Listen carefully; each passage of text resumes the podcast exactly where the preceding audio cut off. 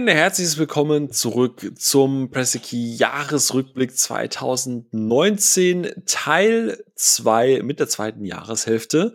Mein Name ist weiterhin Philipp. Ich habe mich in der Zwischenzeit nicht umoperieren lassen. Ich habe mich nicht umbenannt und äh, genauso geht es meinen beiden Gästen, dem Tim und dem Tobias. Eure Hallo.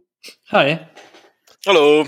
So, ihr äh, seid wieder mit am Start. Das freut mich sehr. Ähm, nachdem äh, die letzte Folge dann noch ein bisschen ausgeufert ist, fangen wir die zweite Jahreshälfte, beziehungsweise bevor wir die zweite Jahreshälfte anfangen, für die, die, warum auch immer, in einen Teil 2 Podcast einsteigen, bevor sie überhaupt in Teil 1 gehört haben.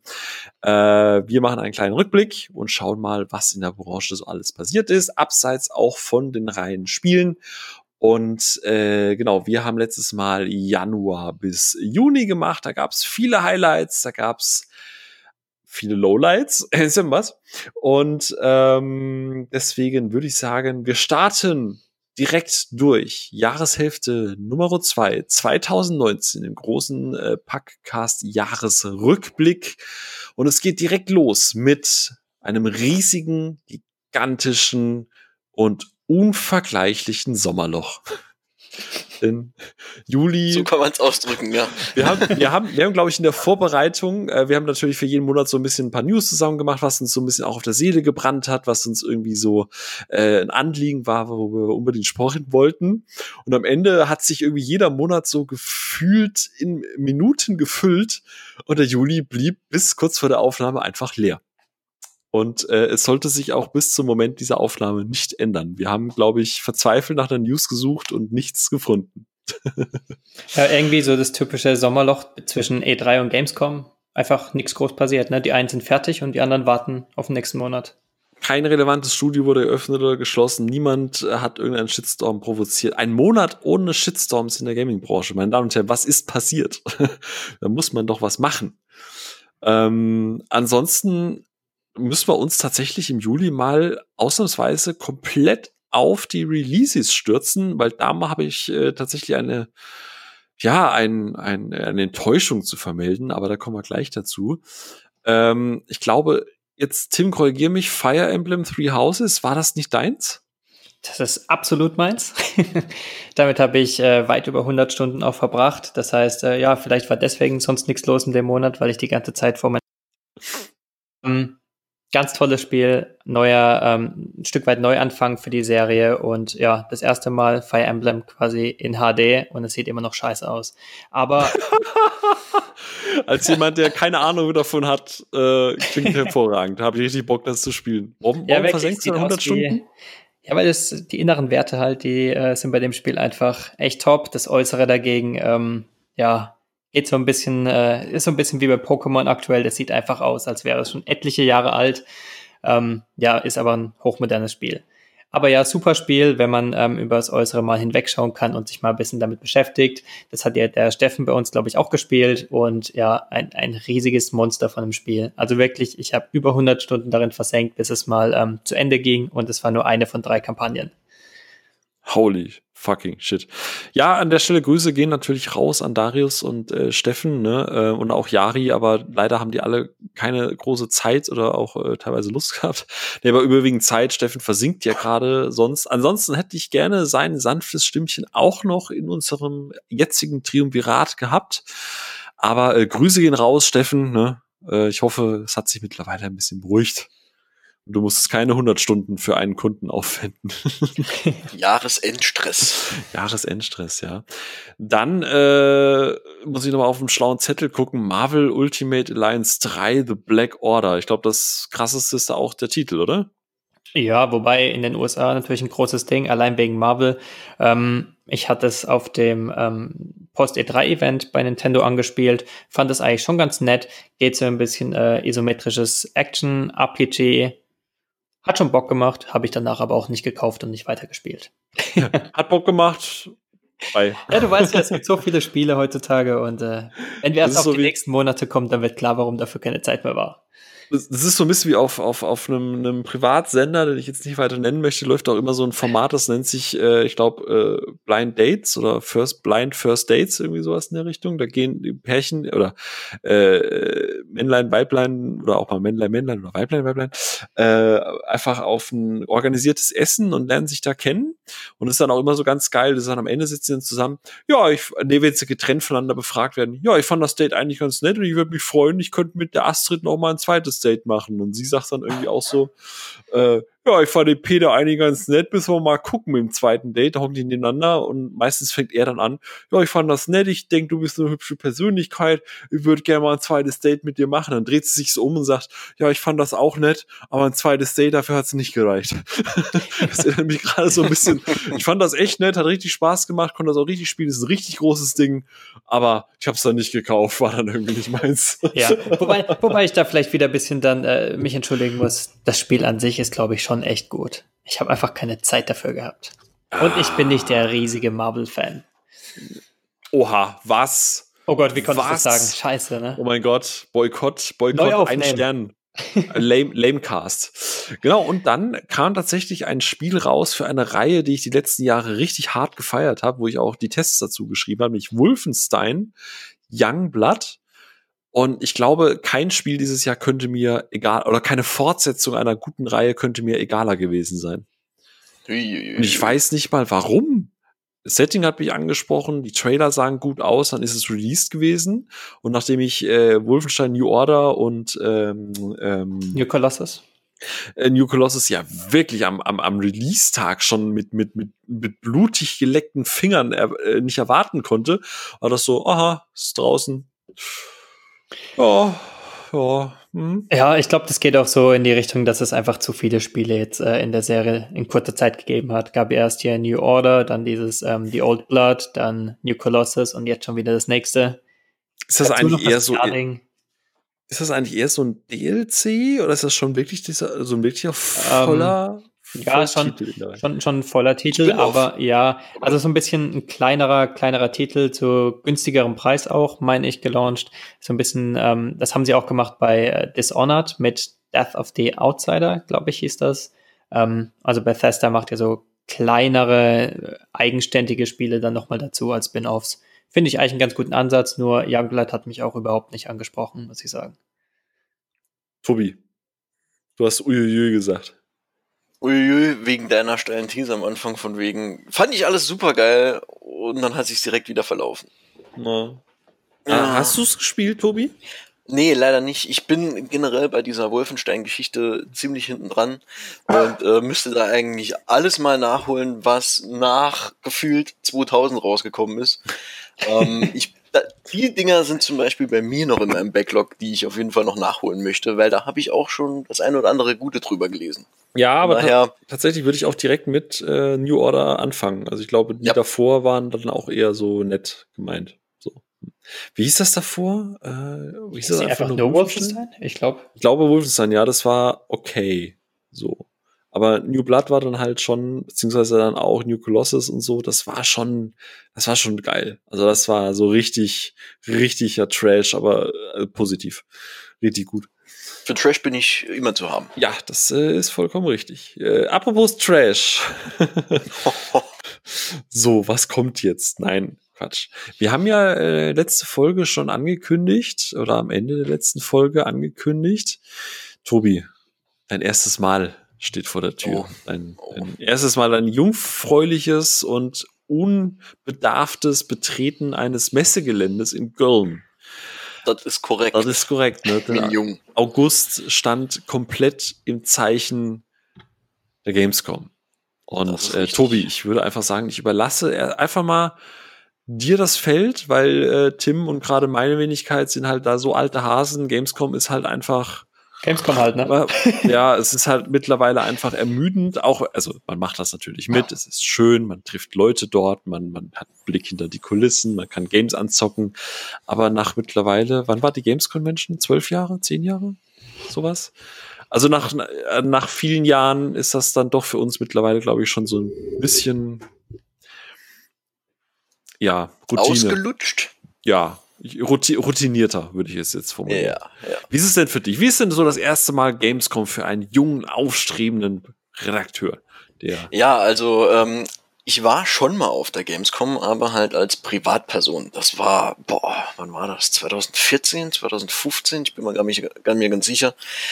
Auf jeden Fall hat's mich da schon mal schon ultra genervt, wie viele Leute da unterwegs waren. Und dass du eigentlich mit dem einen Tag, den wir da waren, nicht viel anfangen kannst. Da läufst du einmal durch die Hallen, guckst dir alles einmal an, spielst vielleicht ein oder zwei Spiele, wo nicht so viel unterwegs ist und das war's dann. Und ich habe mir damals schon gedacht, wie geil wäre das mit einem All-Access Pass und du kannst überall hin und kannst alles ausprobieren, was du möchtest. Und in diesem Jahr konnte ich mir das endlich mal erfüllen. Und ich habe ja sogar schon vor der Gamescom angefangen. Ich habe ja dieses Jahr sogar die DEFCOM mitgenommen. Das ist ja diese Entwicklerveranstaltung, die dann zwei Tage vorher äh, schon startet.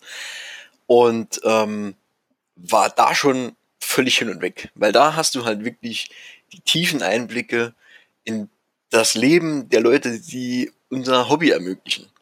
Und da war zum Beispiel der Typ, der für die letzten Tomb Raider äh, die Musik gemacht hat. Und er hat dann aufgearbeitet, wie er an diese Sache rangegangen ist und was er für Instrumente benutzt hat und wo er die Instrumente her hat. Es war super interessant, das mal kennenzulernen. Genauso habe ich ja im letzten Cast schon ähm, angedeutet, dass mir Anno 1800 sehr gut gefällt. Da war ich auch auf der DEFCOM sehr gut äh, bedient, weil da waren auch Entwickler von Anno unterwegs und die haben dann halt gezeigt, äh, wie das mit dem Artstyle der einzelnen Gebäude funktioniert und warum die äh, Mine so aussieht, wie sie aussieht und warum die Gebäude eben in diesem einen speziellen Look gehandhabt wurden. Und ja, ich würde da, ich werde da auf jeden Fall nächstes Jahr nochmal hingehen, weil allein die Veranstaltung war sehr, sehr, sehr hilfreich für mich, um zu verstehen, wie das eigentlich alles hinter den Kulissen abläuft. Ich glaube, damit bist du auch der Einzige von uns, der bisher auf der DEFCOM war.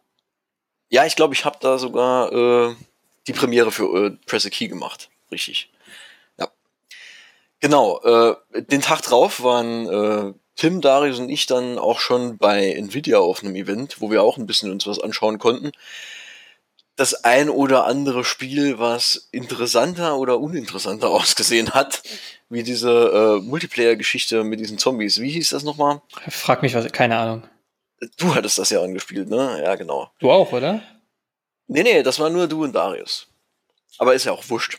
Auf jeden Fall äh, durfte ich mir da oder was? Nein, nein, nein. Nee, nee, nee.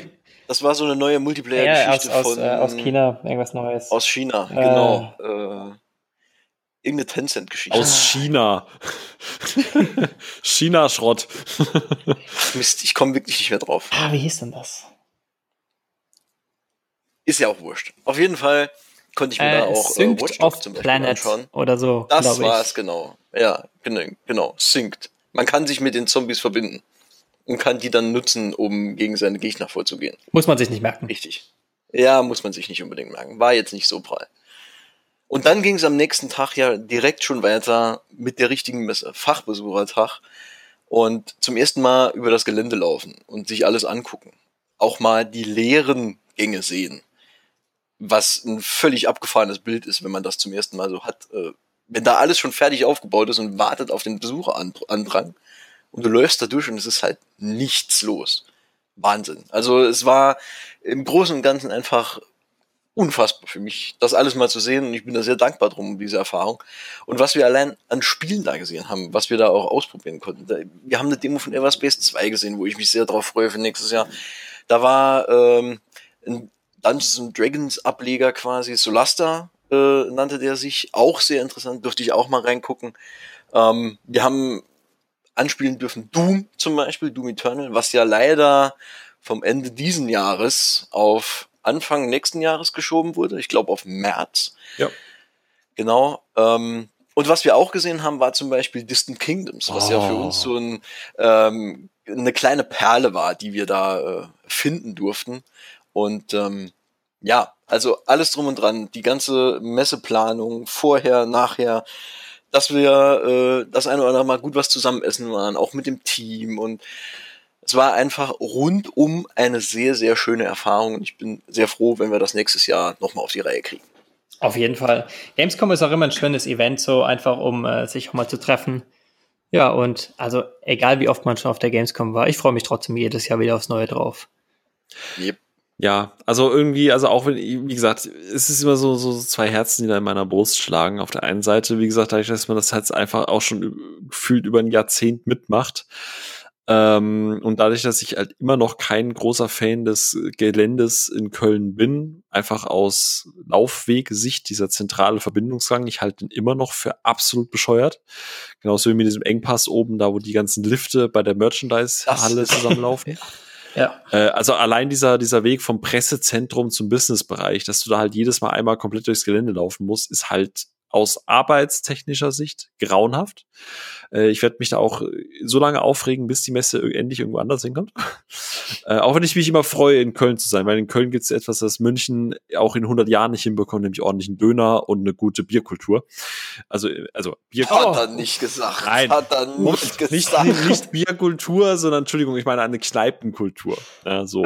nicht, die, nicht dieses, okay, ich setze mich jetzt erstmal irgendwo hin, ich muss warten, bis ich einen Platz bekomme, dann bestelle ich bitte ein Bier oder ein helles oder ein Radler und danach, nach fünf Minuten, kriege ich das dann, sondern du kommst erstmal in eine Kneipe rein, kriegst ein Gölsch in die Hand gedrückt dann heißt, ja, willst du hier überhaupt was trinken? So, weißt du, da, das ist das Leben, von dem ich rede. So.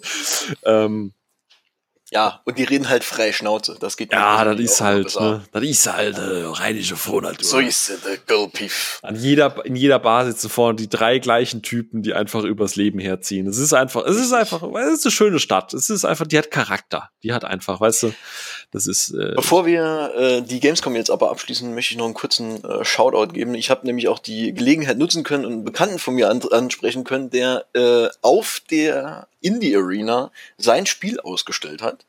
Denn ähm, der Robin Raas von Rusty Lake, die viele kleine Mobile Games auch gemacht haben, haben jetzt auch wieder ein neues Ding äh, am Laufen und äh, da bin ich auch sehr gespannt, wie das wird, wenn da der volle Release Hashtag sponsored, Hashtag Werbung. So. wenn ihr, wenn ihr, wenn ihr so sagen müsstet, eure drei Highlights von der Messe, muss nicht unbedingt Spiele sein, einfach Highlights. So drei Momente, wo ihr sagt, dafür hat sich's gelohnt, Tim, für dich wiederholt auf die Gamescom. Tobi, für dich will ich nächstes Jahr, für das, sowas möchte ich wieder hin. Was wäre das? So, Tim, ja, also, lass dich mal. Ja, das ist das Highlight wie eigentlich wie jedes Jahr. Das ist ja kein Spiel, das ist ja das Event, endlich mal das Team wieder zu sehen. Ähm, wirklich dieses Jahr waren wir ja, ähm, also mit so vielen Leuten auf der Messe. Ich glaube, so viele vom Team waren wir, meine ich, noch nie bisher auf der Messe. Mhm. Und äh, Steffen, du, Tobi, ich, Darius. Darius. Ja, also wir waren und Jari. Und Jari, genau. Also und Jari, natürlich. Wir waren eigentlich ja fast voll besetzt und das war schon was Besonderes, finde ich. Und ja, das macht auch immer wieder Spaß. Das macht auch das ganze Event noch zu was, äh, ja, familiärem irgendwie ein Stück weit. Das ist immer so mein Highlight eigentlich der Messe. Dickes Dank an der Stelle auch an Darius, immer der uns das alles organisiert. Wahnsinniges Ko Koordinationsmonster. Also wir wollen gar nicht wissen, Schade, dass er nicht da ja, sein kann. wollen gar nicht wissen, wie es enden würde, wenn wir es alles selbst organisieren müssten. um Gottes Willen. Wir würden oh gar nicht oh hinfahren. Wo ist, wann ist Gamescom? genau. Ja, ansonsten von Spielen hat mir Yooka-Laylee gut gefallen, Desperados 3 und Beyond Blue und die letzten beiden eigentlich, äh, ja, wie schon letztes Jahr. Und ich hoffe mal, nächstes Jahr muss ich sie nicht nochmal auf der Gamescom sehen, sondern kann sie schon vorher spielen. Tobi? Also du hast ja schon einiges jetzt halt gesagt, aber wenn du es nochmal auf drei äh, Punkte runterbrechen musst, egal ob Spiel oder Momente. Ja, also was mir dieses Jahr sehr, sehr gut gefallen hat, war die ganze Cyberpunk-Präsentation. das war von vorne bis hinten einfach sehr, sehr schön durchgetaktet. Ja, vor allem diese Bar. Und, äh, diese Bar, diese Bar. Und das Bier war auch gut. Also da kann man wirklich sagen, das war ein gutes Bier. Ähm, was mir dann auch sehr gut gefallen hat, ähm, war Jetzt muss ich gerade gucken, wo der Name nochmal stand. Ach genau, der, äh, der Café von Ubisoft auf der, auf der DEFCOM war unfassbar gut. Allein für den rentiert sich eigentlich nochmal da nächstes Jahr zwei Tage früher anzureisen. Apropos der Frappuccino in der EA Lounge. Ich hasse dich. Fantastisch. Ich wusste, dass du das machst. Ich hasse dich, ich verachte dich und ich kicke dich jetzt aus diesem Podcast. Auf Wiedersehen. Hallo Tobi. Hallo.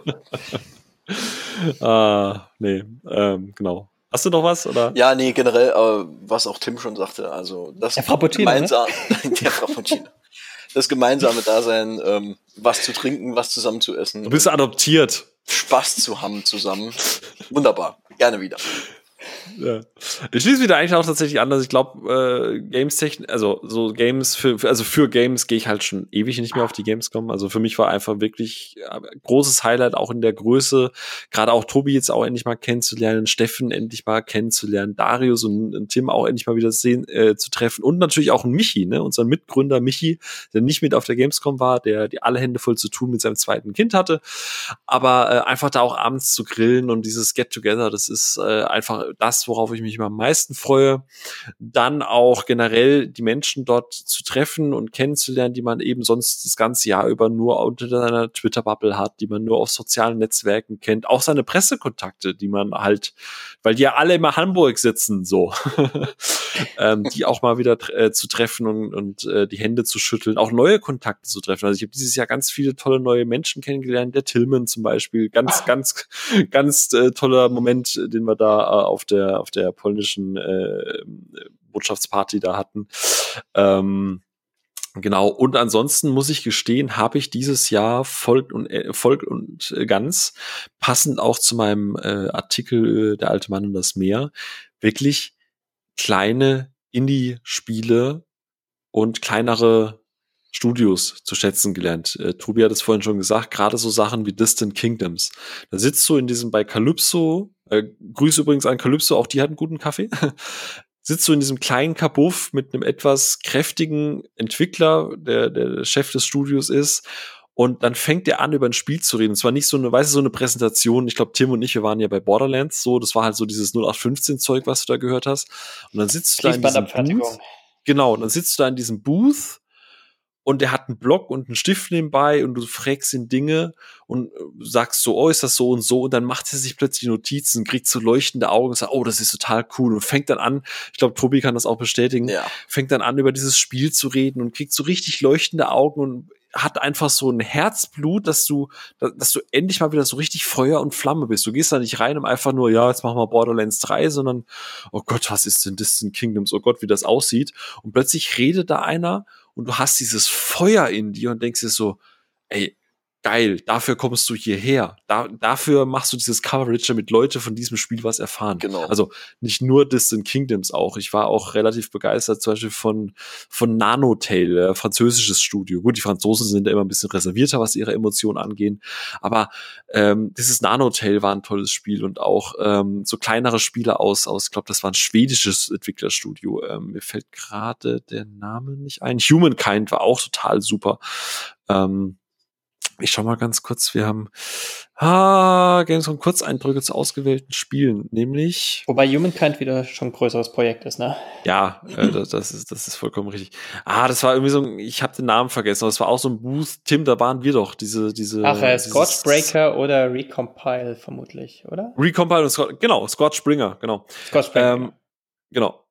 Einfach geil. Kleine, kompakte Spiele, wo einfach die Leute so eine Passion haben, das einfach auf dich übergeht. Und dafür hat es halt gelohnt. Und, und das will ich in Zukunft mehr machen. Ich werde mich auch weiterhin in Zukunft nächstes Jahr von diesen großen Ständen, abgesehen von Doom, Doom geht immer, ähm, einfach fernhalten und gucken, dass ich so diese kleinen Studios finde, weil das einfach, das, das sind noch Herzensprojekte. So, und, und das macht einfach wahnsinnig viel Spaß. Und leider sind die meistens halt immer nur im Businessbereich. Das heißt, auch der Konsumer kriegt davon eigentlich gar nichts mit, was halt super, super schade ist. Aber dafür, äh, dafür sind wir ja auch da. Ja, und noch ein Highlight von der Gamescom dieses Jahr für mich, ähm, deswegen, weil die Gamescom war in den letzten Jahren eigentlich immer so für Ankündigungen eher, ja, uninteressant irgendwie für die großen Publisher. Und mhm. äh, ja, das gab ja diese Keynote letztes Jahr, die war aber auch eher durchwachsen. Und dieses Jahr hatten sie ja mit ähm, dem Jeff Kiley quasi wirklich einen großen Namen da an Land gezogen, ähm, der diese ganze Gamescom Opening Night Live oder wie es hieß, ähm, organisiert hat. Und ja, da gab es ja wirklich auch ein paar größere Spiele zu sehen, war so ein bisschen, ja, ja, keine kleine A3, das trifft es noch nicht ganz, aber auf jeden Fall mal eine größere und gut durchorganisierte Show. Das hat mir echt gut gefallen, muss ich sagen, und äh, da freue ich mich auch nächstes Jahr drauf und hoffe, dass es noch besser wird. Ja, und bevor wir zu sehr die Gamescom loben, es sind immer noch zu viele Menschen und ich hasse es. so. Und die Bockwurst im Pressezentrum ist zu teuer. Ja, wobei das, äh, ja, man isst da auch keine Bockwurst. Man isst da eine gute Frikadelle und ein Brötchen, sag mal. Aber die ist auch zu teuer. ja, es geht. Es geht, tatsächlich. Ich glaube, das waren vier Euro oder so für beides. Echt? Also, ja. Habe ich immer falsch Gut. gegessen. Aber August gab es tatsächlich noch eine andere News, die jetzt auch gar nicht so klein ist, abseits, wobei, ich weiß gar nicht, ich glaube, wurde das nicht auf der Gamescom angekündigt, dass Sony Insomniac gekauft hat. Das war auf der Gamescom, ja. Ja, wobei auf der so Gamescom, genau. Ja, Sony war ja gar nicht offiziell. Ah, doch, Sony war auf der Gamescom. Aber so ein bisschen nebenbei irgendwie wurde es auf jeden Fall bekannt genau. gegeben. Und die haben ja quasi schon, bevor sie gekauft wurden, exklusiv für die PlayStation 4, das wirklich sehr, sehr gute Spider-Man äh, letztes, äh, 2008, doch 2018 genau, entwickelt. Und jetzt haben sie sie halt äh, gekauft und äh, gliedern die dann quasi ein zusammen mit Insomniac Games und äh, ich glaube auch Naughty Dog oder so. Also das wird dann jetzt quasi so ein Verbund für Exklusiv-Games. Ähm, auf jeden Fall, glaube ich, auch eine ganz coole Ankündigung an sich, aber macht halt auch Sinn, wenn du sowieso schon exklusiv für die entwickelst, dann lass du dich halt auch kaufen.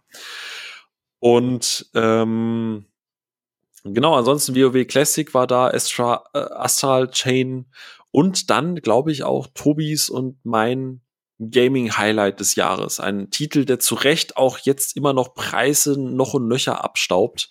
Äh, Remedy hat wieder zugeschlagen. Nach Quantum Break kam Control. Und ich hasse Tobi immer noch, dass er sich, obwohl ich mich vorher für die Review eingetragen hat, meinen ja. Review-Code. Und ja. dann spielt er das doch eine Woche vor Release und, ja. und, reibt mir das unter die Nase. Ich hoffe, du fühlst dich schlecht. Auf der Gamescom reibe ich dir das sogar unter die Nase. Ja, Mann. Boah, Alter, war ich ja, ja. wütend auf. Da hatten wir tatsächlich Glück, da, ähm, da ist der Code nämlich zwei Tage vorher gekommen und da ich sowieso schon im Urlaub war, habe ich gerade die Zeit genutzt, um das in einem Zug durchzuspielen. Was man nicht sieht, ich halte gerade den Stinkefinger in, vors Mikrofon. Und es Beide. war jede Minute wert, tatsächlich. Und wie ich bei dir schon gesehen habe, du hast es auch äh, in deinen Top 3 drin. Es ist Spoiler. Es ist unglaublich. Also ich habe ich hatte selten so viel Spaß äh, mit einem Third-Person-Shooter. Die haben einfach so viel richtig gemacht. Und ich weiß, ich bin normalerweise eine ziemlich lesefaule Sau. Aber ich habe hier wirklich jedes Aktenstück, das ich irgendwo gefunden habe, bis aufs kleinste gelesen, weil ich diese Hintergrundstory einfach so super geil fand. Und diese, diese Idee eines paranormalen ähm, Instituts, die versucht, diese Geschehnisse unter Dach und Fach zu halten, damit die große Öffentlichkeit davon nichts mitkriegt, aber dann halt trotzdem weiter teste daran. Wahnsinn. Also ich hatte da wirklich super viel Spaß damit. Und allein die Effekte ähm, haben mir da, also es war ein Effektfeuerwerk. Da war mhm. viel Eye-Candy dabei. Ich finde, Remedy ist generell einfach so ein Studio, oder ich hoffe auch, dass sie noch ganz, ganz viele Jahre lang, äh, dass ihnen auch Sam Lake erhalten bleibt, ähm, die, das ist wie bei Quantum Break, das ist auch wie bei Max Payne und so. Es sind nie perfekte Spiele. Du könntest da wirklich sehr, sehr viel kritisieren, auch zu Recht, weil technisch kriegen die ihre Spiele sehr selten in den Griff. Bei Quantum Break hast du viel Kritik gehabt, aber es sind unique Games und ich finde kein, klar, abgesehen ist von Max Payne 1 zu Max Payne 2 und selbst Max Payne 2 hat sich, finde ich, stark von Max Payne 1 teilweise unterschieden und die, die versuchen einfach wirklich dieses Medium in allen möglich erdenklichen Richtungen innovativ auszusteuern. Und das, das macht mir halt richtig Bock. Für mich ist Quantum Break, ich weiß, damit stehe ich auf einsamer Flur, aber diese Kombination aus Realserie und Spiel und diese ganze, dieser ganze Look Quantum Break, ich habe äh, ich es erst vor kurzem mal wieder gespielt, so mal angespielt. Das ist jetzt, hat schon wieder ein paar Jahre auf dem Buckel dieser Artstyle ist immer noch so unfassbar kreativ und sensationell. Ich glaube, das kannst du in zehn Jahren angucken und das Spiel ist immer noch eine gewisse eine Kunst in seinem eigenen in seinem eigenen Ding. Also mit diesen mit diesen mit diesen Zeitparadox äh, sensationell. Und gleiches halt auch bei Control. Also alleine das Aschenbecher-Level, alleine Alter. für das Aschenbecher. Oh ja. Ja, ne? Oh ja. Dieses Level wird so lange aufgebaut. Du, du landest da und weißt nicht, was du tun sollst. Dann musst du wieder zurücklaufen, dann kommt Backtracking, dann ist die Technik auf den Konsolen schlecht und bis dahin bist du teilweise schon ein bisschen gefrustet, weil das Spiel vielleicht mal abgestürzt ist. Und dann kommt dieser aufgebaute Moment, dieses Aschenbecher-Level. Und alles, was ich bis zu dem Zeitpunkt an Kritik hatte, ist komplett vergessen gewesen. Das waren die krassesten, bestinszeniertesten zehn Minuten Gaming in den letzten keine Ahnung, zehn Jahren ja, vielleicht. Das war also schon ziemlich abgefahren. Schade, dass man das nicht nochmal neu starten konnte und man da auch nicht wieder rein konnte. Ja, ja, ja. ich, aber vielleicht, vielleicht ganz kurz passend geil. dazu. Ich habe Control ja noch nicht gespielt. Es steht wie ähnlich wie äh, Anno 1800 auch auf meiner Liste für Anfang ähm, nächsten Jahres. Aber, erst Control ähm, vor Anno. Erst Control vor Anno, definitiv. Kriegst du schneller und, durch, ähm, ja. so in Anlehnung an den ersten Cast, ähm, spiel unbedingt mal die Kampagne von Titanfall 2. Das müsste dir auch ja. gefallen. Genau, hast du ja gesagt gehabt, genau. Passt dann nämlich, äh, und ich, gut. Ich, ja, ich bin übrigens auch total bei Tobi. Ähm, Quantum Break hat das total schlecht gemacht, was die Texte im Spiel angeht. Da waren, die waren super kreativ geschrieben. Wenn du dir die Mühe gemacht hast, waren das wirklich, wirklich gute Collectibles, die du sammeln konntest, mit richtig guten Stories auch. Es war nur boring as fuck verpackt. Und Control hat es tatsächlich geschafft, mit dieser Mix aus teilweise Audioaufnahmen, ähm, dann diese Videosequenzen mit den Eingebungen. Ich möchte da jetzt nichts spoilern, auch für Tim. Mit den Textstücken, die genau die richtige Länge haben, immer Appetit und Bock auf das nächste Collectible zu machen. Und dass ich sowas mal sagte, sowas hasst wie die Pest, dass ich wirklich Bock hatte, ein Collectible zu finden. Das sagt eigentlich echt schon alles aus. Sie haben sich wirklich übertroffen. Also das hat richtig, richtig Spaß gemacht. Ja. Richtig gut geschrieben. Richtig. Ich möchte ja. nur auch noch mal einen kleinen Hinweis auf den Kühlschrank geben. Wahnsinn. Sehr, sehr geil. Oh, oh, oh, natürlich, großartig. Der Kühl. oh Gott, der, wie hieß er, Jeff, oder? Nee, oh, wie hieß? das weiß ich jetzt gar nicht mehr, aber ich bin da ja fast dran vorbeigelaufen. Ich habe das äh, beim ersten Blick gar nicht gesehen und dann dachte ich mir, hm? oh, da ist ja was. Tim, weil witzig ist, weil das, weil das Spiel so Ich weiß jetzt Kühlschrank und Aschenbecher. Ja, Kühlschrank und Aschenbecher, weil das Spiel ist eigentlich total linear, aber es sind so diese kleinen, wenn du mal links und rechts guckst, da gibt's richtig coole Sachen zu entdecken. Und ich hatte, das Witzige war, ich hatte immer, es ist, ist immer ein gutes Zeichen für ein lineares Spiel, wenn du Bock hast, hinter die Linearität zu gehen. Und wirklich zu gucken, okay, vielleicht ist in der Ecke noch irgendwas. Oh, ich würde gerne irgendwie dahin gehen. Ich will wissen, was da noch ist. Und dieses ganze Institut ist einfach, ich hab, ich könnte da noch 20 Stunden durch die Gegend laufen. Es ist so gut gemacht einfach. Also wirklich absolut unübertroffenes Highlight dieses Jahr. Ganz alleine auf Platz eins. Da gibt's, kommt nichts für mich dieses Jahr dran vorbei. Ähm, das war ja schon Spoiler für unseren Jahresrückblick. ja, aber das ist auch keine. Also ich habe ja sogar unter, unter die Review von, von äh, Tobi noch drunter geschrieben, dass es für mich das Highlight ist. Also es steht da schon in der Review mit dabei. Also ist, äh, ich bin echt mal gespannt. Ja. Es ist jetzt nur noch Gut. interessanter geworden. Es ist, ja, also wirklich, ich bin echt gespannt und ich sag's dir, ey, wehe, wehe, du kommst dann wieder so mit deinem Edge-Lord und sagst, hm, ja, ist schon, ist okay, aber dann, dann wirklich, Tim, wirklich, ich fahr, wo wohnst du gerade? Welche Stadt? Das verrate ich dir jetzt nicht, erst wenn ich Kontrolle Ja, okay, aber auf jeden Fall komme ich vorbei und klatsch dich so. Gut, dann ist der August auch durch und wir sind im äh, Remember, Remember, uh, the 5th of uh, September. Nee, Quatsch. Ähm, da habe ich nur einen Hinweis, glaube ich, von Tobi Goose Game Fame. Oder hast du das reingeschrieben, Tim? Ah nee, Tobi, ich, glaub, ich überlasse dir das Feld, weil ich habe keine Ahnung. Ja, ähm, war ja schon seit längerem Ze Zeit äh, als Meme auch unterwegs. Ähm, diese Annoying Goose und keiner wusste so genau, ist es jetzt was, kommt da jetzt was, macht er das nur aus Spaß oder was ist jetzt Sache? Und dann hat der Kerl tatsächlich, ich glaube, es war sogar ein Entwickler, ich glaube, es ist ein einzelner Mann, der sich um diese Entwicklung gekümmert hat und hat das Untitled Goose Game rausgehauen, das ich leider noch nicht gespielt habe, aber was auf jeden Fall auf meinem ähm, Pile of Possibilities liegt. Ähm, super geil. Also, was ich bisher davon gesehen habe und auch gehört habe, ähm, sehr, sehr unterhaltsames, kleines Ding, was man in sechs, sieben Stunden oder so locker durchkriegt. Und man ist halt eine Arschlochgans. Aber es nimmt dir halt keiner krumm, weil du halt ein Tier bist. Und das ist sehr, sehr charmant. Und auch dieser äh, reduzierte Look ist, äh, scheint sehr viel Spaß zu machen. Da freue ich mich sehr drauf, wenn ich das noch ausprobieren kann. Ich finde auch den Namen halt auch schon geil, ne? Wie heißt das Spiel nochmal? Ach ja, Untitled Goose Game. Genau, richtig. Ja. Sie hätten es auch noch, ja, am Anfang hieß es ja, es ist ein Arbeitstitel, sie hätten es auch noch einfach in Titled Goose Game umbenennen können. Hoho, das ist ja voll Meta. Ja, Mensch, gibt so Potenzial für den zweiten Teil. Ja. ähm, genau, ansonsten Last of Us 2 Ne? Da ist auch wieder ganz kurz mal die Hype-Blase äh, ganz hoch am Himmel gestiegen.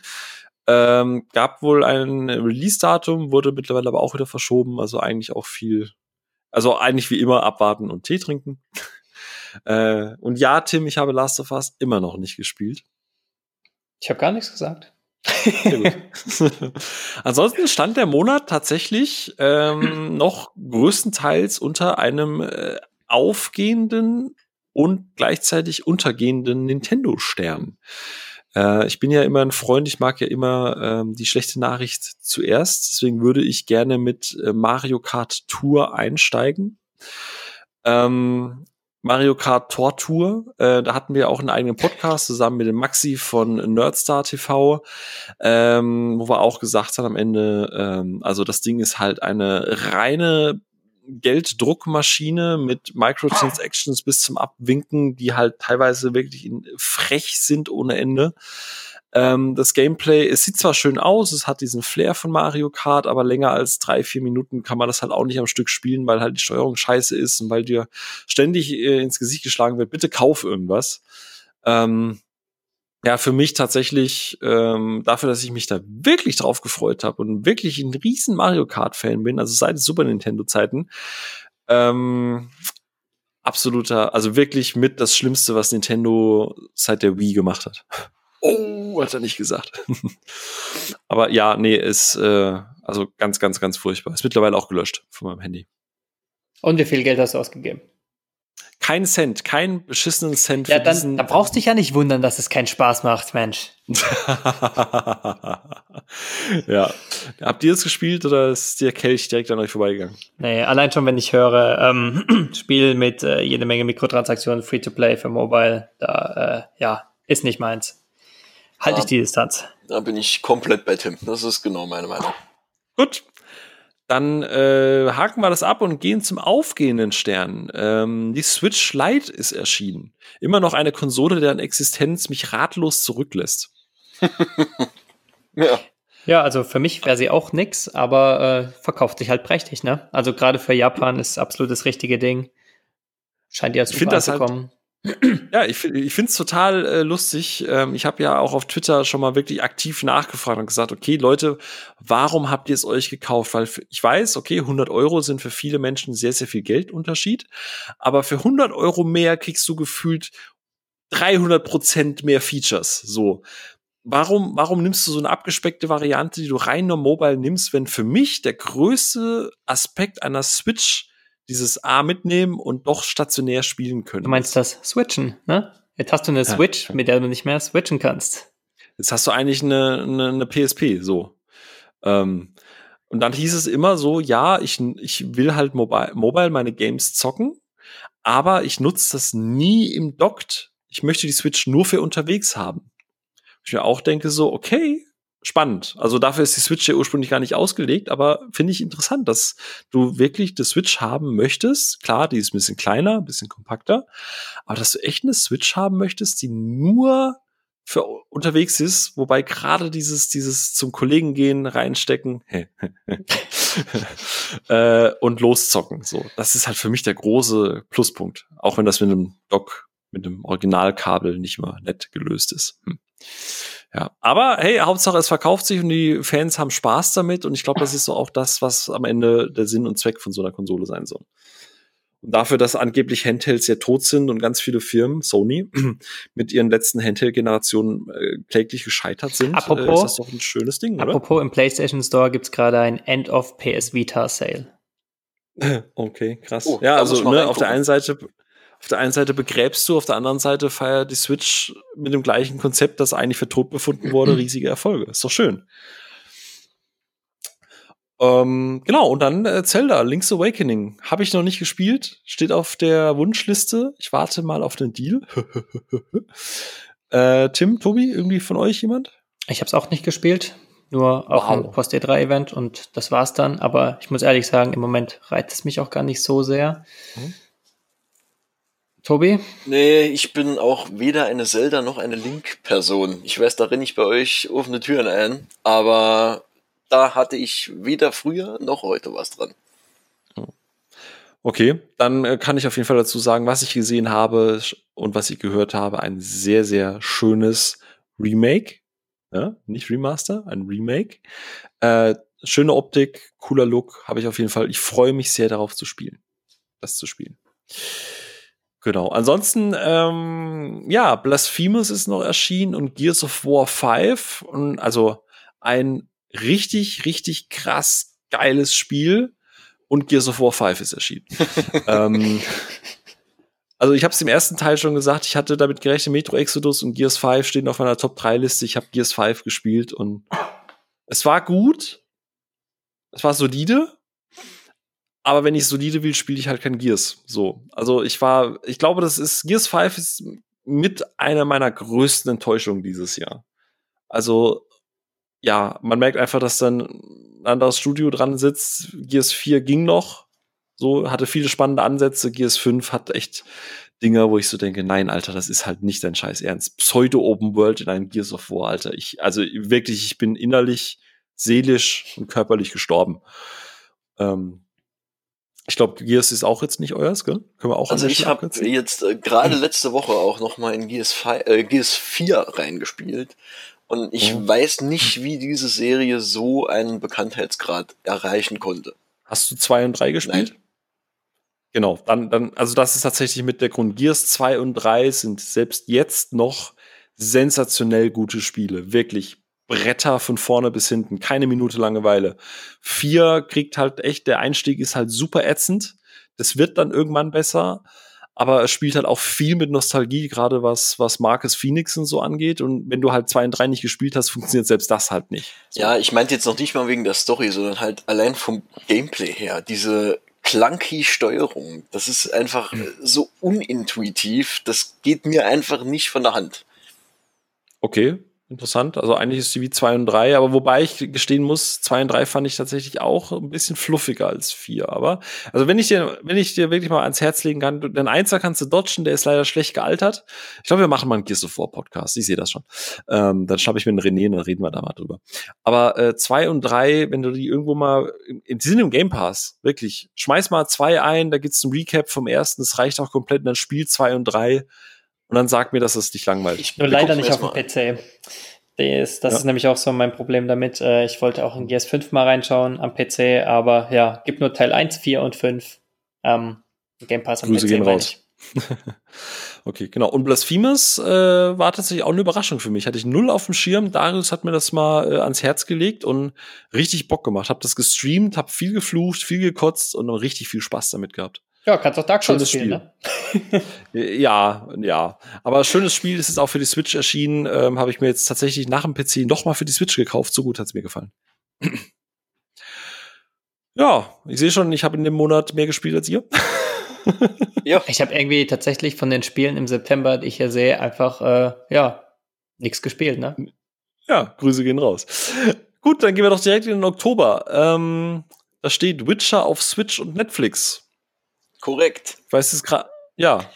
Ja, ähm, habe ich mit äh, in unsere Liste aufgenommen, weil äh, das ja auch eigentlich ein Ding der Unmöglichkeit sein sollte, was man jetzt so denkt von den Kapazitäten der Switch. Aber dann haben die das doch auf die Reihe gekriegt, dieses Mega-Ding von einem Spiel auf diese Handheld-Konsole rüberzubringen. Das ist, das ja.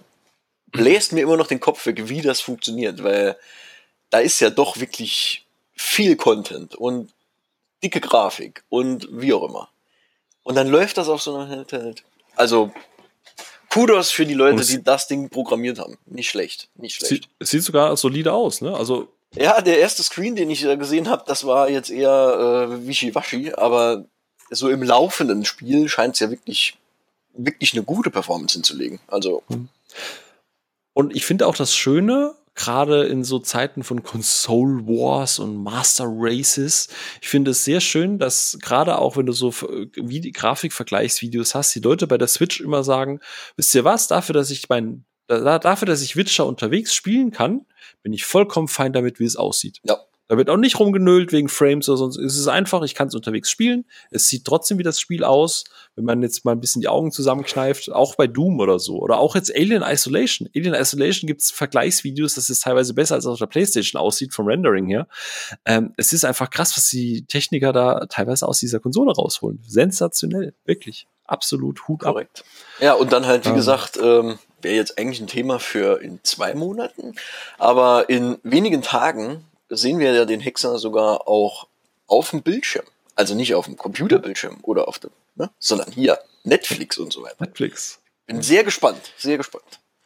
Ich auch. Ich bin jetzt nicht so sehr in der Welt drin, aber ich muss halt, ich musste halt so lachen, ne? Serie wird angekündigt, Henry Cavill, der erste Trailer kommt, äh, das sieht ja gar nicht aus wie im Spiel. Ja. Ich bin ein riesen, ich bin ein riesen Fan, der hat ja gar keine Narbe und das sieht ja gar nicht so aus wie im Spiel. Und dann weist du die Leute darauf hin, hey, es gibt auch noch Bücher und in den Büchern hat er zum Beispiel die Narbe am Anfang gar nicht und das erzählt quasi die Geschichte, wie er auch zum Beispiel zu seinem Schwert kommt und blablabla. Halt die Fresse. Ja. so. Und dann kam, dann kam der neue Trailer und dann alle so, wow, geil, beste Serie der Welt. Also ist Internet ja, einfach, ja. ich hasse es. Ich das kann auch jedem nur äh, der letzte Wunsch ans Herz legen. Das ist quasi das erste Buch mit den Kurzgeschichten. Und da geht's quasi komplett um alle Sachen, die wahrscheinlich in der ersten Staffel der Serie aufkommen. Ähm, sehr gut zu lesen. Kleines Ding, Taschenbuch, kriegst du für ein paar Euro. Sehr unterhaltsam. Und Gut. an der Stelle kann man vielleicht auch noch sagen, wer Bock auf noch mehr Witcher hat, der kann sich auch mal Thronebreaker angucken. Das ist damals leider untergegangen. Ist, glaube ich, letztes Jahr irgendwann erschienen. Das ist dieses Kartenspiel Gwent, was aber ähm, so ein bisschen ähm, ah. die Geschichte, meine ich, von Teilen der Bücher ja. nacherzählt. Super tolles Spiel, wirklich. Jetzt überlege ich gerade, wie kriegt man jetzt einen Connect, weil die nächsten Themen, äh, ich glaube, Tim, das hattest du geschrieben, Assassin's Creed Symphony Düsseldorf? Nicht mein Thema, aber mhm. Tobias kennt ah. sich da aus. Das war auch nochmal ich. Äh, ja, ich habe mich nämlich äh, mit Yari auf den Weg nach Düsseldorf gemacht und da haben wir uns äh, Kultur, Kultur gegeben und waren da in der oh. Mitsubishi Electric Halle und haben uns ähm, von einem sehr, sehr großen Streichorchester äh, beschallen lassen mit den Klängen von so ziemlich allen Spielen, die jemals aus der äh, Assassin's Creed-Reihe gekommen sind. Also jetzt nicht nur die ganz großen Titel, sondern auch teilweise ein paar äh, Mobile-Sachen, die ähm, ich jetzt zwar nicht gespielt habe, aber die vom, vom Sounddesign her genau in dieselbe Richtung liefen. Und ähm, das war eine wunderschöne äh, Veranstaltung. Also wir saßen da in dieser Halle, die leider nicht ganz ausverkauft war, aber ich würde mal so sagen, zu 80 Prozent waren da alle äh, Sitze belegt. Und es war Gänsehaut-Feeling, die Musik äh, zu hören, wirklich live mit äh, Gameplay im Hintergrund. Und äh, das war eine, eine super Veranstaltung. Und ich habe mich, als, als dann der letzte Streicher von der Bühne ging, so ein bisschen, hm, Schade, was mir noch gefehlt hätte, wäre jetzt aus äh, Assassin's Creed Black Flag diese bekannten Shanties, wenn man auf dem Meer unterwegs ist und die Seefahrer singen. Und auf einmal kommt der Männerchor nochmal auf die Bühne und fängt an, Lowlands Away zu singen. Und da war die Halle am Beben. Es war großartig. Also, wenn die nochmal irgendwo hinkommen, kann ich nur empfehlen, jeder, der irgendwas mit den äh, Spielen anfangen kann, auf jeden Fall angucken.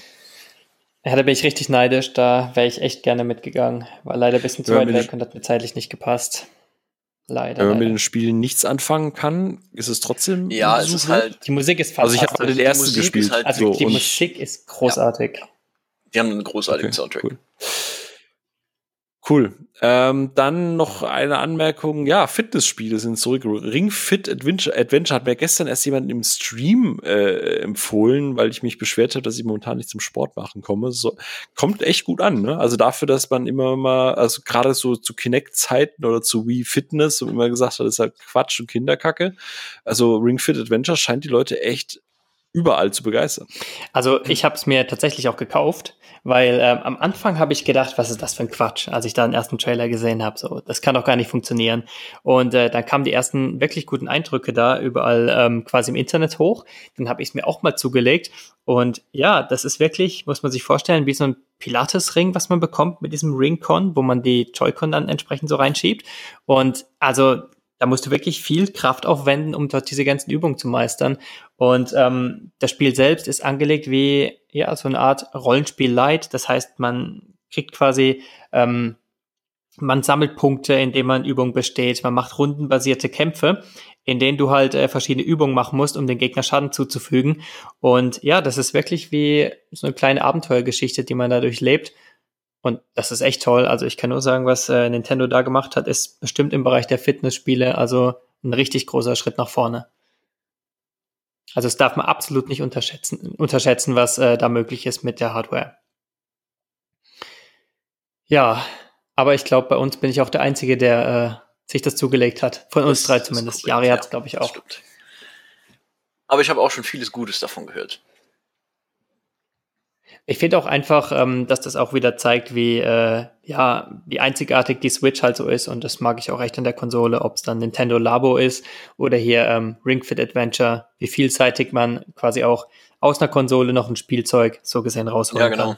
Finde ich schon echt schön und muss man auch so immer mal wieder Nintendo loben. auch so experimentierfreudig ja. ist. Du hattest ja Labo jetzt auch gerade angesprochen. Das war ja auch eine ähm, Sache, die man sich vorher gar nicht so in der Richtung vorstellen konnte, aber es war eigentlich gut umgesetzt, oder? Also ich habe es tatsächlich äh, selbst nicht, aber ich habe es schon bei äh, Bekannten gesehen. Und ja, das Zusammenbauen ist halt das, was da Spaß macht. Und danach ist es mehr so eine Art Tech-Demo, würde ich sagen. Aber ja, einfach was mit der Hardware so möglich ist, finde ich schon beeindruckend. Ja, beeindruckend war, ich möchte tatsächlich gar nicht so tief darauf eingehen, weil wir haben schon so auf Anthem eingeprügelt und äh, nachdem es da mit Division 2 ein positives Beispiel für Games as a Service gab,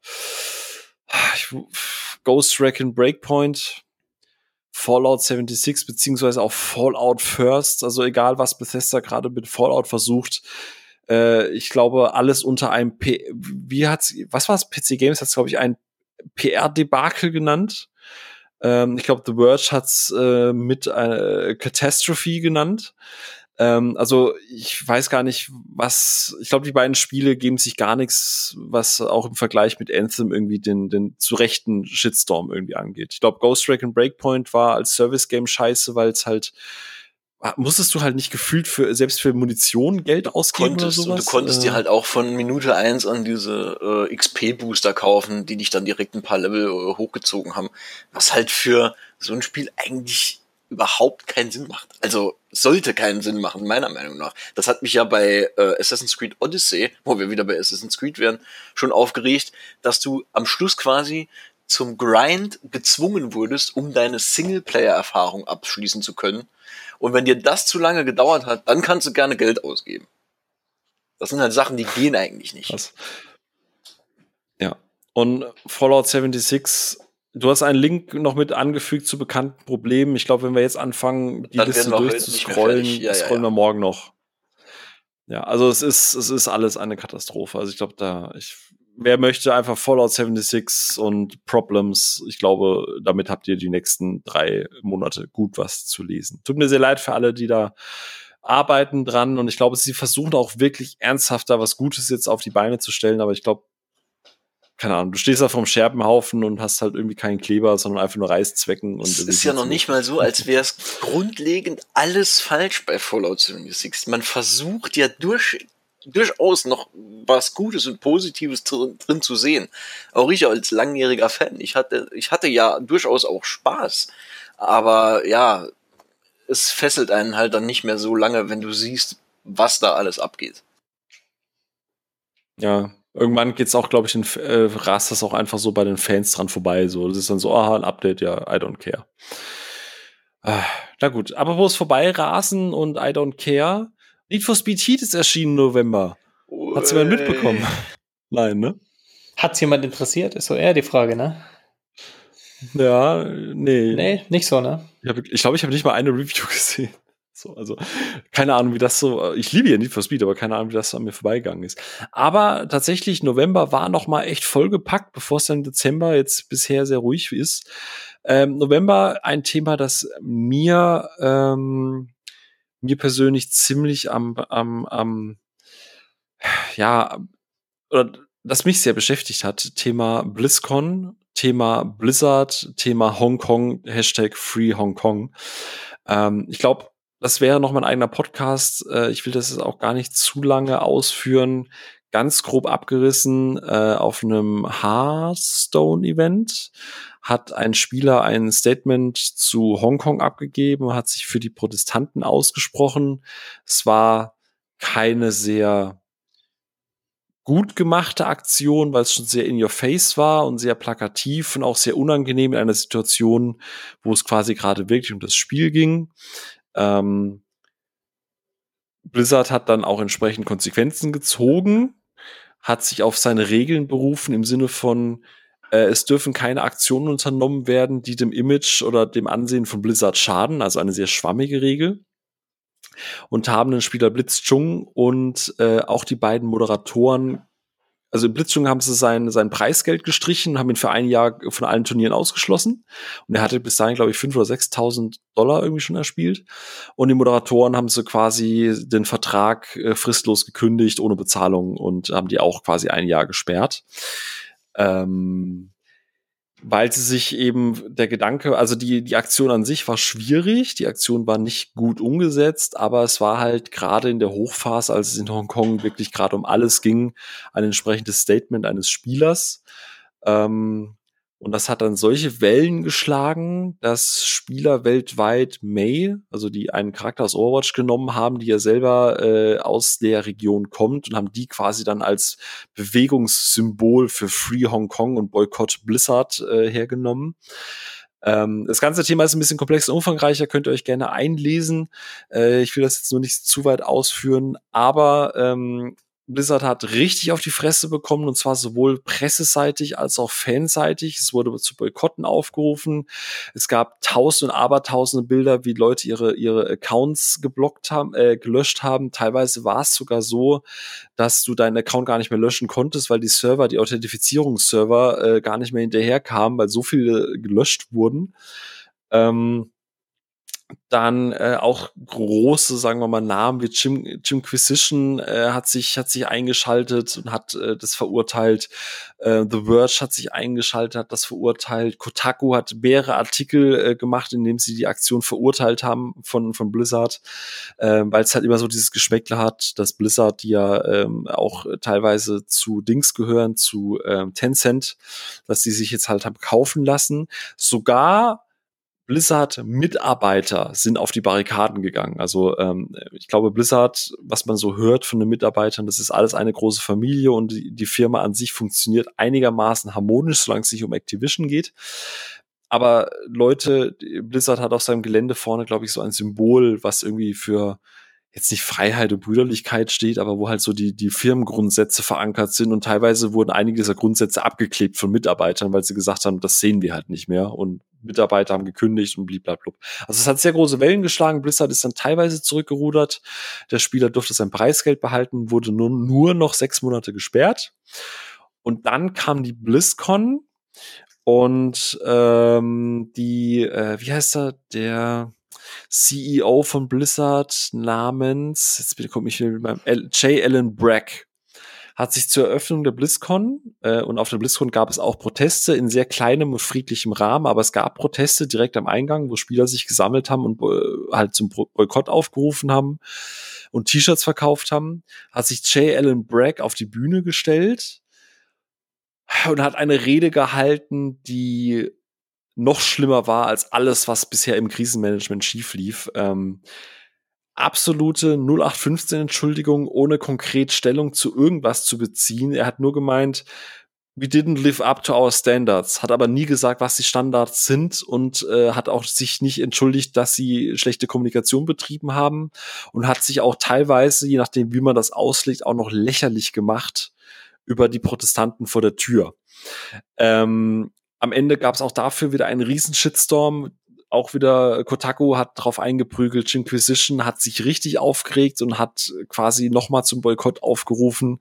Also Blizzard hat es nur noch schlimmer gemacht und ähm, ich als jemand, der sehr viel Blizzard-Spiele streamt, der auch äh, auf Twitch damit in Anführungsstrichen groß wurde, habe auch eine Zeit lang, glaube zwei Monate lang keine Blizzard-Spiele gestreamt, weil ich das einfach nicht mehr für vertretbar fand. Und bei mir muss man schon viel machen. Also ich gucke mir auch noch keine Ahnung, äh, Kevin Spacey-Filme an. So, ne? Also man, man muss da schon viel machen, aber das, das war eine absolute Katastrophe und Blizzard ist bei mir wirklich von dieser wirklich tollen Firma mit ihren tollen Spielen, also wirklich nicht auf den Bodensatz runtergebrochen, aber es, das tat mir wirklich auch im Herzen, sage ich jetzt mal weh, als jemand, der langjähriger und auch mit Blizzard gefühlt aufgewachsen ist. Und das war eine absolute Katastrophe. Also wirklich von vorne bis hinten. Und sie stellen sich bis heute nicht hin und machen eine ehrliche Entschuldigung.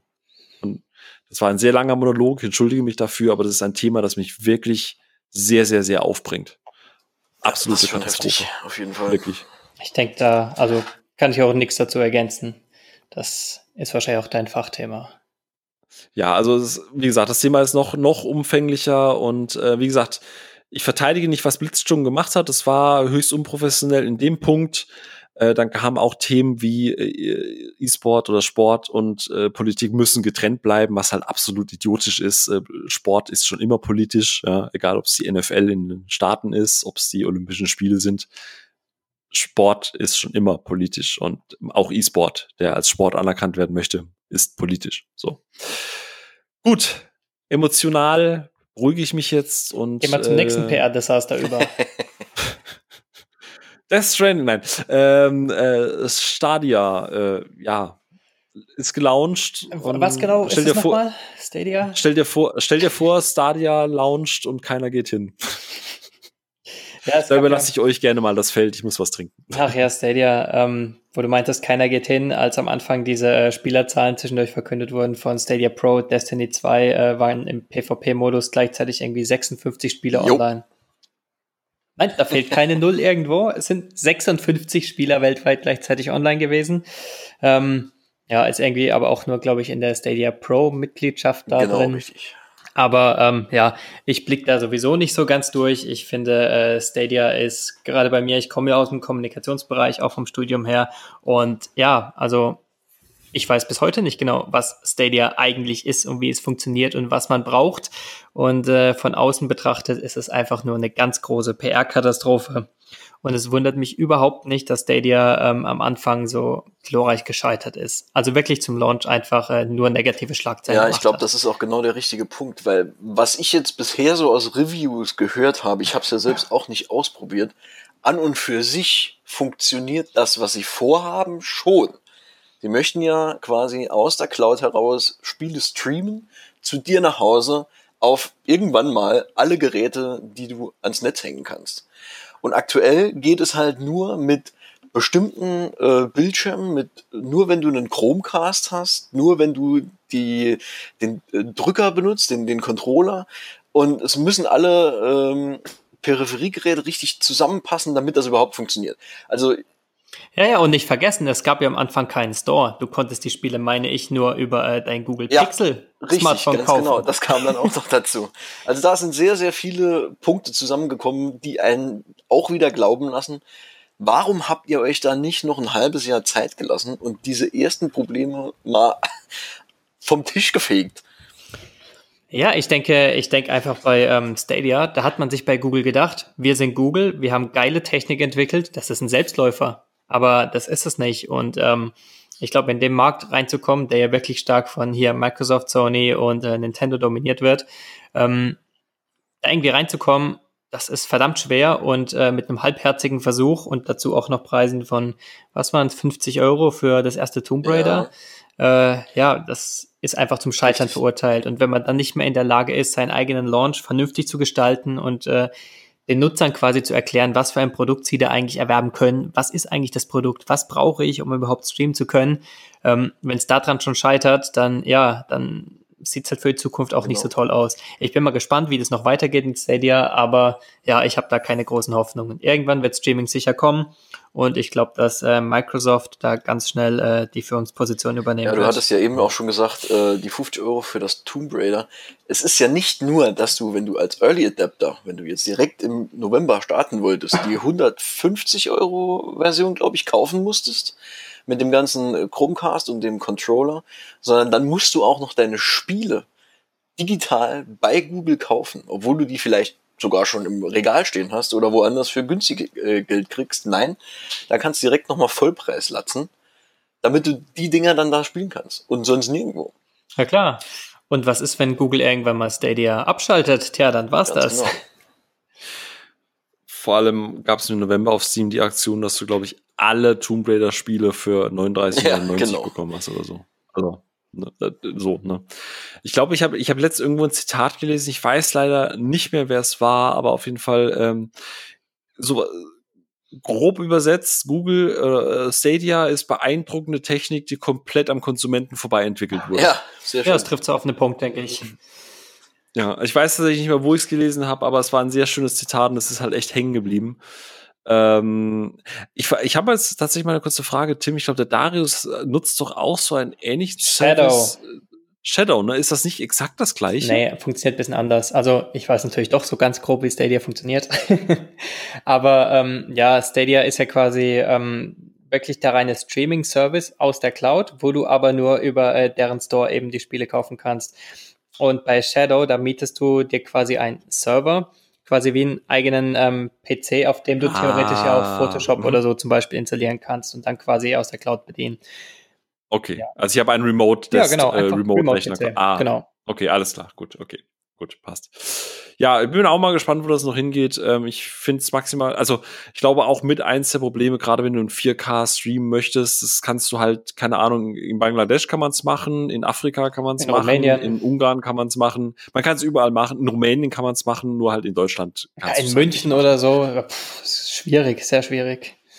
Also ich, äh, wir haben jetzt, äh, ja, wir haben ja hier Glasfaser bis zum Verteilerkasten, dann gehen Kupferkabel raus. Grüße gehen raus.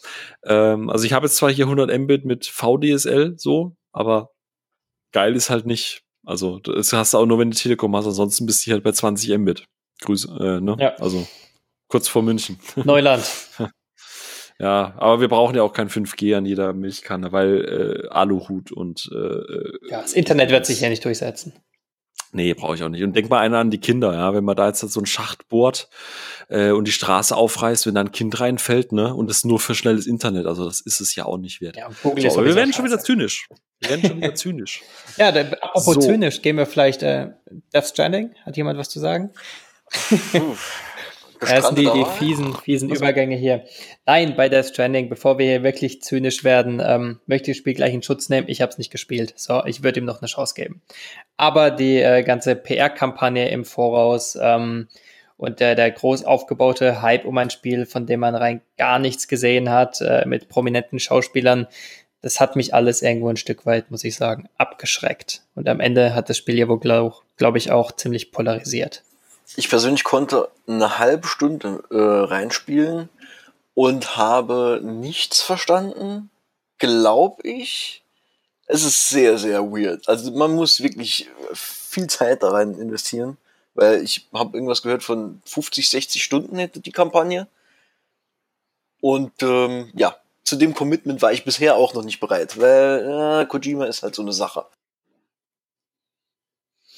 Ja, wobei ja. ich immer sagen muss, ich finde es gut, wenn Spiele experimentell sind, wenn Spiele sich auch nicht äh, auf den ersten Blick gleich erklären und einfach mal was ausprobieren und dass man das auch machen kann mit einem wirklich hohen Budget. Das finde ich schon an sich eine schöne Sache. Ähm, vielleicht war die PR-Kampagne im Voraus aber auch einfach ein bisschen, ja, bisschen zu hoch gestapelt oder zu hoch aufgedreht vielleicht, auch mit dem neuen Genre und so weiter. Wobei, wie gesagt, ich müsste das Spiel erstmal spielen. Ja, schließe ich mich an. Äh, ich glaube, es gab kein Spiel, das mich weniger interessiert hat. Äh, ich bin aber auch kein Kojima-Fanboy, muss ich an der Stelle sagen. Ich behaupte auch weiterhin, wäre das Spiel nicht von Kojima, könntest du bei Open Critics und Metacritic und so noch mal 15 Punkte im Schnitt abziehen. Ähm, bin bei Tim. Ich mag es, wenn Spiele experimentell sind. Wie gesagt, ich bin ein Riesenfan von Remedy, äh, auch wenn die natürlich ein bisschen zugänglicher sind. Ähm, aber wenn ich dann so Sachen höre wie, ja, aber hey, nach 15 Stunden geht das richtig los, wo ich mir so denke, nein, nein, also nicht ja, in diesem Leben. so. Ich, kann, ich kann mich ich kann mich gerne zwei, drei Stunden irgendwo reinarbeiten, das ist gar kein Ding, und, um Mechaniken zu lernen, gerade Dark Souls, wenn du ein paar Stunden investieren musst, okay. Aber wenn ich 15 Stunden, das ist ungefähr so, wenn ich sage, ähm, wenn ich nicht sage, also. Die Serie wird nach der dritten ja, Staffel. Das hast du bei Breaking Bad auch gesagt. Genau, nach drei also, Staffeln wird's gut, vergiss es.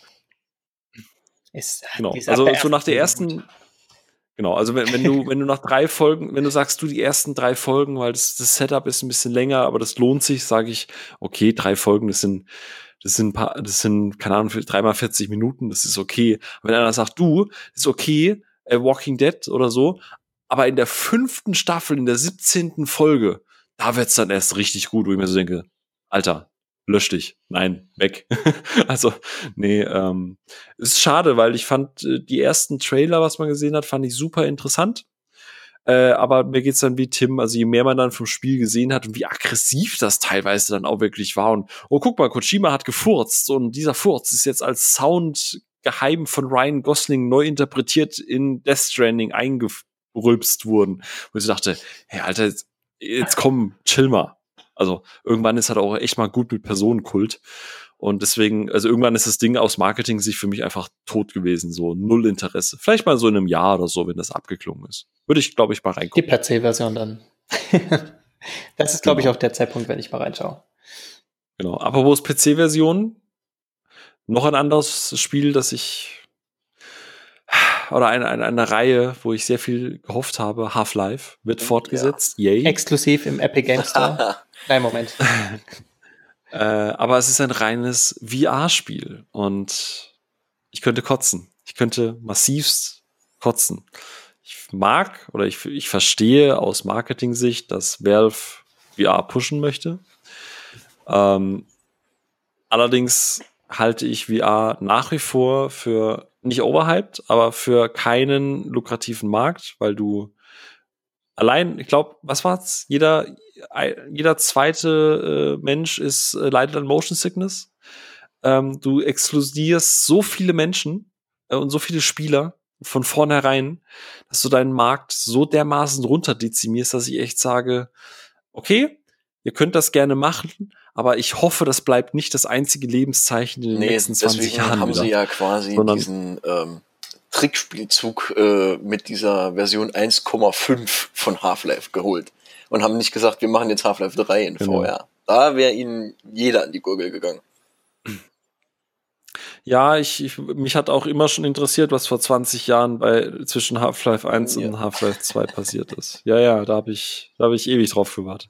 Nee, also wie gesagt, was ich gesehen habe, es sieht wirklich gut aus und ich glaube, das ist das erste VR-Game, das wirklich so richtig, richtig mich reizen würde. Aber für ein Spiel, das sehr wahrscheinlich fünf, sechs Stunden gehen wird, kaufe ich mir nicht für vierstellig Geld äh, ein komplettes VR-Equipment, dafür, dass ich es dann für ein Spiel mal benutze und wahrscheinlich nach einer halben Stunde jeden Tag das Kotzen anfange. Ja, äh, und ich bin nicht anfällig. Wobei er ja gesagt hat, dass es tatsächlich ein vollwertiger Titel wird. Also 30, 40 Stunden haben okay. die angepeilt. Das ist schon eine Hausnummer. Und äh, okay, krass. Ja, aber wie gesagt, ich gucke es mir sicher gerne an, so als Let's Play oder so. Äh, aber selber spielen. Kannst halt mal vorbeikommen. Ich werde mir das, das auf jeden Fall gönnen. Ja, Auf geil, dann kommen wir mal in den Pott. Dann machen wir von dir zu Hause einen oh, Podcast. Oh, oh, oh. Ah. So. Wow. Nee, ansonsten äh, Red Dead Redemption 2 ist für den PC erschienen. Schnarch. Ähm, Jedi Fallen Order. Äh, viel Gutes gehört. Leider auch noch nicht. Da hätte ich ja echt Bock drauf. Noch nicht dazu gekommen. Wisst ihr, was mich tatsächlich echt stört an Fallen Order? Haupt, Spielst ein du spielst einen Jedi, der, oder ein Padawan, glaube ich, der ein Jedi werden möchte, der auf der guten Seite der Macht. Und, und du levelst ab und wirst mächtiger, indem du Menschen ja, tötest. Das ich bin jetzt nicht, also, keine Ahnung, irgendwie ist das rein von der Mechanik, muss ich gestehen. Nee, das geht nicht ein bisschen gegen die Lore, das so. stimmt schon. Also ich weiß nicht, ob es wirklich so ist, aber das ist so das, was ich mitgenommen habe von, von Social Media und von Let's Plays. Und es war so, okay, Warte, Jedi töten mit. Ja, okay, na gut. Frag mal, frag mal Anakin Skywalker. gut, ansonsten sind wir schon jetzt Status ja. jetzt im Dezember angekommen. Ich meine, im November gibt es noch x Themen, für die wir aber einfach auch keine Zeit mehr haben. Dafür ist der Monat immer Ja, ja also Games-Förderung ist das durchgekommen. Ist ne? 50 Millionen wieder äh, richtig gut, äh, nachdem es erst gestrichen werden sollte. Microsoft hat sich gegen VR entschieden, beziehungsweise Gerüchten zufolge wird äh, VR kein großes elementares Teil von der Xbox äh, Scarlet sein. Ähm, ja, vielleicht auch noch, ja. ähm, es ist ein neues Pokémon-Spiel für ein Gamecube rausgekommen. Halt, ah, Moment, das ist ein Spiel für die Switch. Ah, sorry. Aber das ist auch ein Thema noch äh, für eine andere Review, die steht noch aus. Ja, Shenmue 3, da hätten wir natürlich den Steffen im Cast gebraucht. Da würde jetzt erstmal eine Brandrede gehalten werden. Moment, das wäre ein das eigener Cast. Das wäre ein eigener Cast. Ja, und persönlich kann ich auch nur wieder Werbung für Planet Zoo machen. Ganz tolles Spiel. Ja, das ist äh, durchaus richtig. Genau, und Dezember, wir haben einen Geburtstag zu feiern. Happy Birthday. Äh, Quake 3 Arena wird 20 Jahre alt. Und jeder, der jetzt da denkt, oh geil, das habe ich gespielt, Gratulation, ihr seid offiziell alt. Sag sowas nicht. Ich mach da mal dem nächsten Club auf. Ja, also Quake 3, äh, äh, ne, 20 Jahre, das heißt Unreal Tournament, je nachdem, na, wo man guckt, müsste dann nächstes Jahr oder auch, nee, wobei Unreal Tournament ist, glaube ich, im gleichen Jahr erschienen. Ich glaube, Unreal Tournament wird dann quasi auch 20 Jahre alt. Ich war ja immer Team Unreal Tournament, aber lieber auch Quake oh, ja. 3 Arena. Oh, ja. Nächte, Nächte. Habt ihr das gespielt? Nächte lang. Und, Nächte. Oh, und immer noch. Also wenn man, ich meine, wir hatten ja schon mal das Thema, dass man wenig Zeit hat in der letzten Zeit, gerade wenn man berufstätig ist. Aber wenn sich dann doch mal irgendwie ergibt und man bekommt mal noch mal ein paar Leute zusammen, um eine LAN-Party aufzuziehen, dann darf Quake 3 Arena einfach nicht fehlen. Das ist ein Klassiker. Kult. Ja. Auch wenn Quake Champions da mittlerweile versucht, ein bisschen auch äh, nachzukommen, äh, aber äh, Quake 3 Arena ist einfach. Quake Champions gibt's noch? Ja, das gibt's tatsächlich noch. Auch wenn es auf meinem System nicht läuft, weil Quake Champions Probleme mit ah. einer Vega-Grafikkarte hat. Grüße gehen raus an Bethesda. Könnt ihr ja gleich nach Fallouts, genau. äh, egal. So, ähm, genau. Und brand new, also quasi gerade äh, just in äh, Bioshock 4 ist angekündigt jo. worden. Schon länger in der Mache angeblich. Bei Und ich, mehreren ja, Studios. Ja, es ist genau. so, ist wohl so eine lose Ankündigung. Irgendwie ähm, hat 2K quasi angekündigt, äh, ja, es gibt ein neues Studio und dieses Studio arbeitet am nächsten Bioshock-Spiel. Ähm, jetzt hat der Jason Schreier von Kotaku zeitgleich quasi einen Artikel veröffentlicht, äh, ja, wo gesagt wurde, das Studio gibt es eigentlich schon seit zwei Jahren, die arbeiten eigentlich schon ewig daran, aber es wurde äh, ja nochmal von vorne gestartet irgendwie. Da wird es wohl auch Entwicklungsprobleme gegeben haben, ist auch noch wohl ziemlich weit in der Zukunft. Und mal wieder unpopular opinion. Ich muss hier diese Position hier meinem Klischee auch langsam oder meinen Erwartungen auch gerecht werden. Ich weiß schon, was kommt. Ja, so, es ist, es könnte ja. mir nicht egaler sein. Bioshock 3, Inf Bioshock Infinite war schon nur noch okay. So, die Story und so, das war schon gut, aber das Gameplay war halt wirklich, ne, wirklich grauenhaft im Gegensatz zu den ersten beiden Teilen. Ähm, also im Gegensatz zu dem auch, was angekündigt wurde auf der E3, was du dann bekommen hast. Yay, du fährst auf diesen Rails im Kreis und schießt auf Gegner. Wow, richtig gut. Ähm, Burial at Sea hat mich dann echt versöhnt. Richtig gutes DLC oder richtig gute DLCs. Oh, haben ja. richtig Spaß gemacht, haben eine richtig schöne Brücke geschlagen zum ersten Bioshock. Und für mich hat Burial at Sea Infinite nochmal deutlich aufgewertet und diesen ganzen Arc Bioshock 1 bis 3 einfach perfekt abgeschlossen. Für mich ist dieses Bioshock-Universum in, so wie es jetzt ist, in absoluter Perfektion und höchstem qualitativen Maße abgeschlossen. Ähm, ich bin gespannt, was sie mit Bioshock 4 machen. Ich bleibe neugierig, aber aktuell sehe ich keinen Grund dafür, diese IP mit dem Same, Same, but Different irgendwie wieder zu beleben, weil ich glaube, du kannst gegen diese Trilogie aktuell es gibt immer eine Stadt verlieren. es gibt so. immer einen Leuchtturm. Genau, und ich habe halt Angst, dass sie, nachdem das jetzt quasi abgeschlossen ist, halt nochmal die kaum melken wollen. Oder der Grund, warum es ein neues Studio ist, dass sie sagen, okay, wir wollen im Prinzip nur die IP nehmen, aber eine andere Story erzählen. Wobei sie dann das Problem ja. haben, warum nennen sie es dann Bioshock? Ja. Warum also, heißt Prey Prey? Wie gesagt, das äh, genau, ist solche noch einige Jahre hin. Also wir werden sehen, was dann dabei rumkommt. Ja, ja. Wie oft sich das noch also, verändert in der Zeit. Ich, ich, Genau, also ich raste jetzt gerade nicht aus. Ich bleibe interessiert, ich bleibe neugierig, aber okay. im höchsten Maße skeptisch. ja. Gut. Ähm, genau, dann Dezember. Releases Darksiders Genesis. Ich glaube, Darius fand das auf der Gamescom ganz nett. Ja, das haben Darius und ich zusammen angeschaut und das hat echt einen guten Eindruck gemacht. Das kam jetzt, glaube ich, vor äh, zwei, drei Tagen raus. Soll wohl auch ziemlich gut sein von dem, was ich gelesen habe. Okay, und Arise ist noch erschienen, aber das ging komplett an mir vorbei, da habe ich gar keine Ahnung. Ja, so ein kleines, kleines Download-Spiel, bisschen eine Mischung aus äh, einem 3D-Plattform und Journey. Soll auch ziemlich gut sein. Ah, okay. Ja, und sonst ja. Äh, müssen wir mal gucken, was noch kommt, ne? Die Game Awards stehen quasi vor der Tür. Nur noch zwei Tage. Nee, drei Tage. Wir haben ja mal schauen, was es dort zu sehen gibt. Drei Tage. Ich bin ja. schon im Urlaub. Krass. Game Awards, ja. Äh, ja, Control, Control, Control. Ähm, ja, ansonsten glaube ich, war es das dann auch für dieses Jahr. Ne? Ist ja genug passiert. Ich glaube, äh, da ist äh, einiges, wie man, wie man sieht, wir mussten es ja splitten. Ich glaube, es gab doch durchaus einiges an Gesprächsbedarf. Viele tolle Sachen. Es war, finde ich, rückblickend, ist es mir auch dieses Jahr deutlich einfacher gefallen, äh, Spiele rauszufinden, die mir Spaß gemacht haben, im Gegensatz zu letztem Jahr, muss ich gestehen. Ähm, ich finde, das war für mich von der Zeit, die ich hatte und von den Spielen, die ich gespielt habe, so Blasphemous, Control, Stuff, es war ein gutes Jahr. paar Enttäuschungen waren Ja, dabei, ich hätte auch aber insgesamt bin ich sehr zufrieden.